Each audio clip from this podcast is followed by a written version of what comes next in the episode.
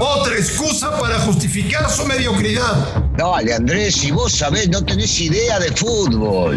Footbox México, con André Marín y el ruso Brailovsky. Podcast exclusivo de Footbox. Amigos de Footbox México, un placer saludar. Se acaba el año, se acaba el 2021. Y hoy vamos a hablar de lo único bueno que tuvo el fútbol mexicano en todo el año. Y eso es haber ganado una medalla de bronce en los Juegos Olímpicos de Tokio, con una muy buena generación de futbolistas, con refuerzos mayores de edad muy bien elegidos y todos bajo la dirección técnica de Jaime Lozano. México bronce en Tokio ¿Está de acuerdo, señor Bailovsky? ¿Lo único bueno del año? Eh, saludo, Marín. Eh, eh, en la cuestión, en la cuestión netamente futbolística y de selección, sí, por supuesto. No, no me extrañó en lo absoluto, ¿eh?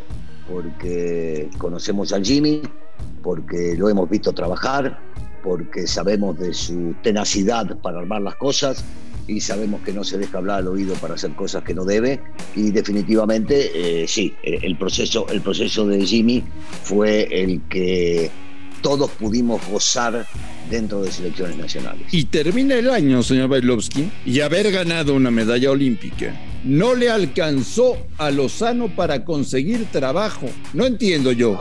Bueno, empezamos, empezamos por lo malo o empezamos por los partidos que le tocó jugar. ¿Dónde, dónde, dónde nacemos? Porque yo todavía recuerdo este, la goleada, la goleada que le hicieron a los franceses eh, y, la, llamativa este, que fue hacia todos, ¿no? Eh, en la forma de jugar, porque de esos chicos, si permitidme, porque lo tengo acá anotado, decirte Ochoa, Sánchez, Montes, Vázquez, Aguirre, Romo, Rodríguez, Córdoba, después entró Esquivel, Laines, el chiquito Laines que juega en Betis. Después entró Antuna, Henry Martin, entró Aguirre y Vega entró Alvarado. Pero jugadores de, categoría, sobre todo para jugar en ese, en ese nivel.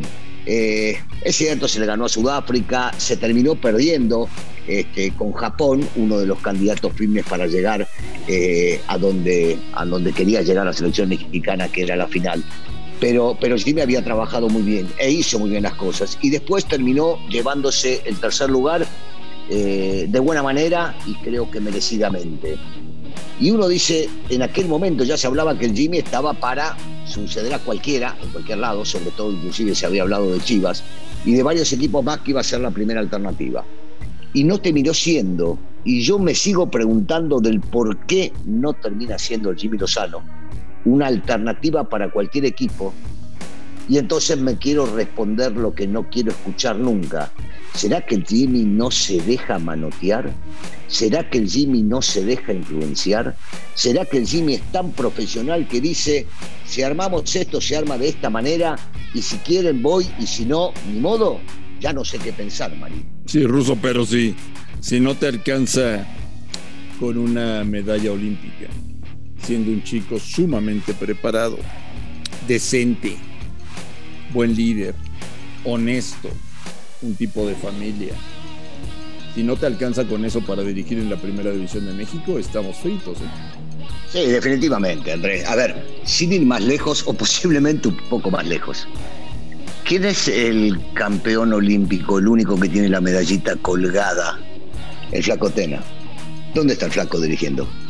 ¿Qué valor le damos en el fútbol mexicano a los medallistas olímpicos? Sobre todo, imagínate, el flaco ya había salido campeón en el fútbol mexicano, había dirigido grandes equipos. Bueno, tenemos que agarrar y pensar que a veces no tiene mucho valor lo que hacen los, los mexicanos, sobre todo estos dos, y definitivamente están afuera. El Jimmy hizo muchísimos méritos como para estar dirigiendo en el fútbol nacional. Yo no tengo dudas que en un año, en unos meses, estaremos hablando de que otra vez sí va a estar dirigiendo.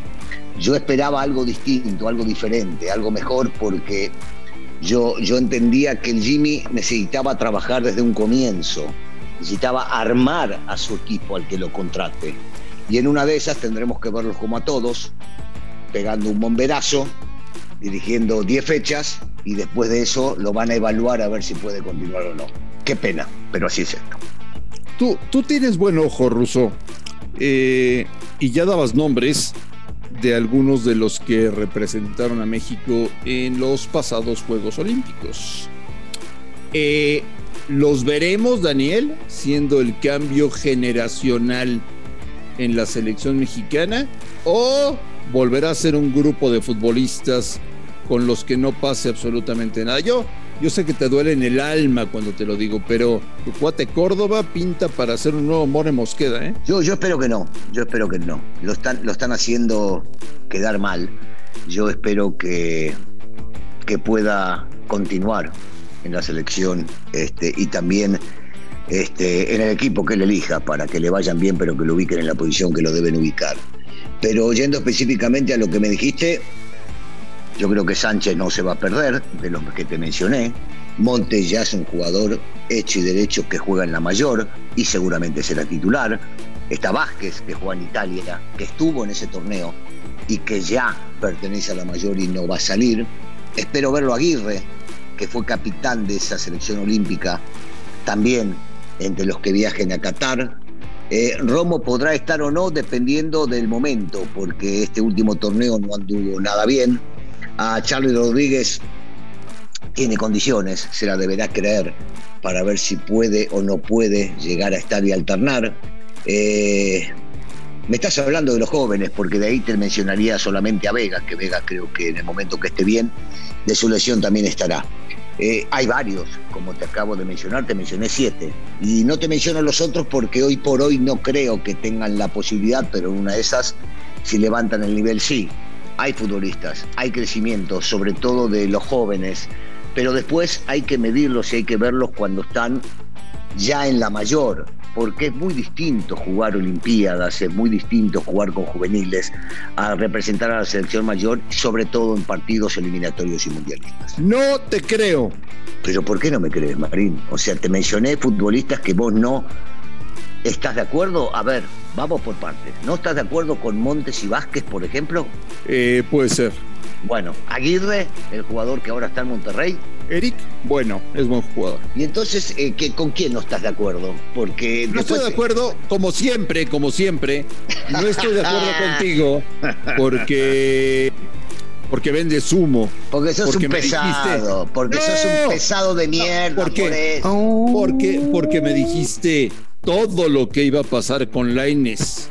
Y Laines en Europa no existe y porque me dijiste el gran proyecto de delantero que tiene el fútbol mexicano es JJ Macías y no existe.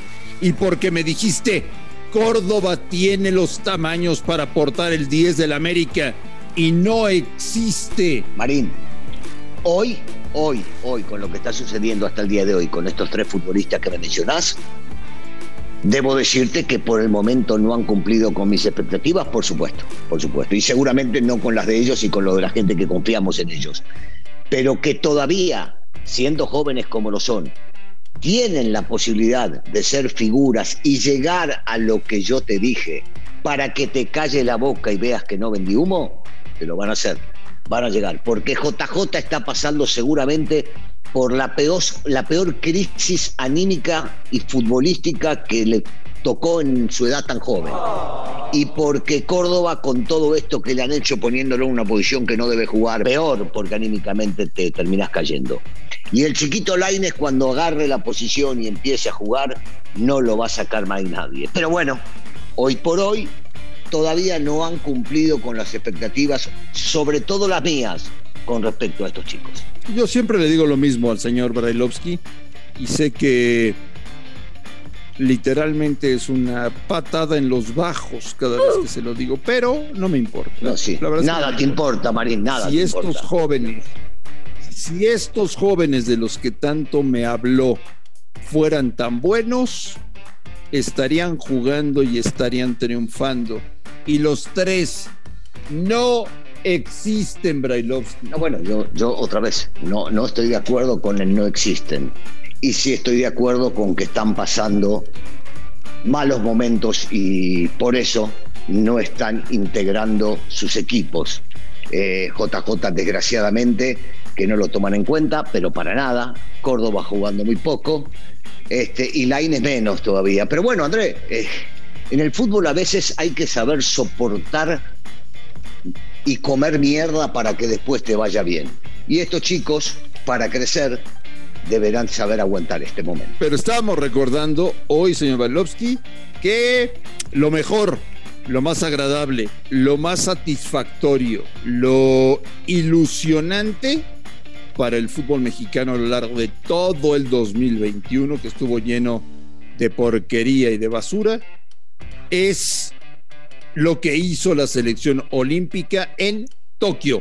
Estamos de acuerdo por lo menos en eso, ¿no? Que es lo único bueno del fútbol mexicano. Sí, sí, sí, sí. Lo único, lo único para destacar este año del fútbol mexicano es lo hecho por, por los muchachos eh, olímpicos, que se han matado, que han sabido reponerse en el momento que les tocó perder contra el equipo anfitrión y que después hicieron un gran trabajo para llevarse al tercer lugar. Yo, sí sé que ellos, este, y vos también lo sabés, iban buscando el primero o llegar, llegar a la final, cosa que iba a ser muy, pero muy complicada.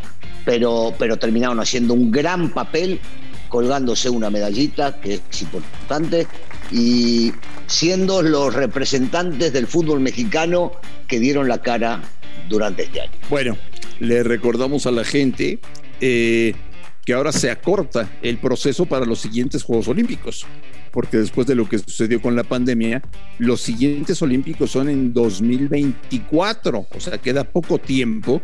Eh, ya veremos a quién designa Federación como entrenador para todo este proyecto de cara a los Olímpicos de París, que pintan para hacer un evento Ojalá que vayamos. Majestuoso. ahí, sí, ahí sí me gustaría. Ojalá que vayamos. Ojalá me, que vayamos. Me encantaría. Me encantaría, me encantaría. París sí. que París sí me gustaría. En París, pasándola bien, eh, divirtiéndonos, comiendo. Vale, ahí, ahí, ahí nos llevamos a las viejas. Pero por supuesto. Eh, cuando tengamos descanso vamos a chupar una buena copita, comer rico, porque me imagino que los que nos lleven nos van a dar un ratito de tiempo. Pero por supuesto que sí. es más, bueno, hecho. Te nombro a finales del 2021 el responsable, el encargado de toda la logística de Footbox México para París 2024. Bien, voy a, voy a hacer el intento. Fíjate lo que voy a hacer, lo que vas a terminar logrando. Cosa que nunca. Que me siente en una mesa contigo. Pero si logro esto, lo voy a hacer. Voy a cumplir y nos vamos a sacar una foto y le voy a mostrar a la gente, cosa que nunca quise. Y vos tampoco, tener una foto juntos, nos las vamos a sacar en París en la Torre Eiffel. No te soporto, pero me seduce tu plan. a nombre de Daniel Alberto Brailovsky y de André Marín, esto fue Footbox México. Gracias por escucharnos. Un fuerte abrazo y hasta el día de mañana. Footbox México, un podcast con André Marín y el ruso Brailovsky, exclusivo de Footbox.